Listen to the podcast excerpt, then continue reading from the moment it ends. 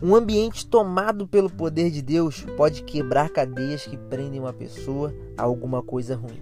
Eu sou Caleb Loureiro e eu tenho um conselho. Você tem um minuto. Isaías 10, 27 diz assim: E acontecerá naquele dia que a sua carga será tirada do teu ombro, e o seu jugo do teu pescoço, e o jugo será despedaçado por causa da unção. A Bíblia usa a palavra jugo para representar uma cadeia Seria como se fosse uma coleira que prende uma pessoa. E a palavra unção é usada para representar o poder de Deus. Eu creio que apenas em Deus algumas cadeias podem ser quebradas e despedaçadas verdadeiramente.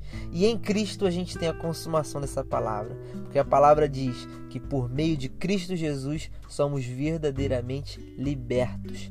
Vamos chamar de hoje Hoje, o dia em que o jugo que estiver sobre você vai ser quebrado e despedaçado. Depende de você acessar um ambiente propício para que isso aconteça, porque Deus sempre vai usar alguém em algum determinado ambiente para liberar esse poder que despedaça o jugo, as amarras, as cadeias.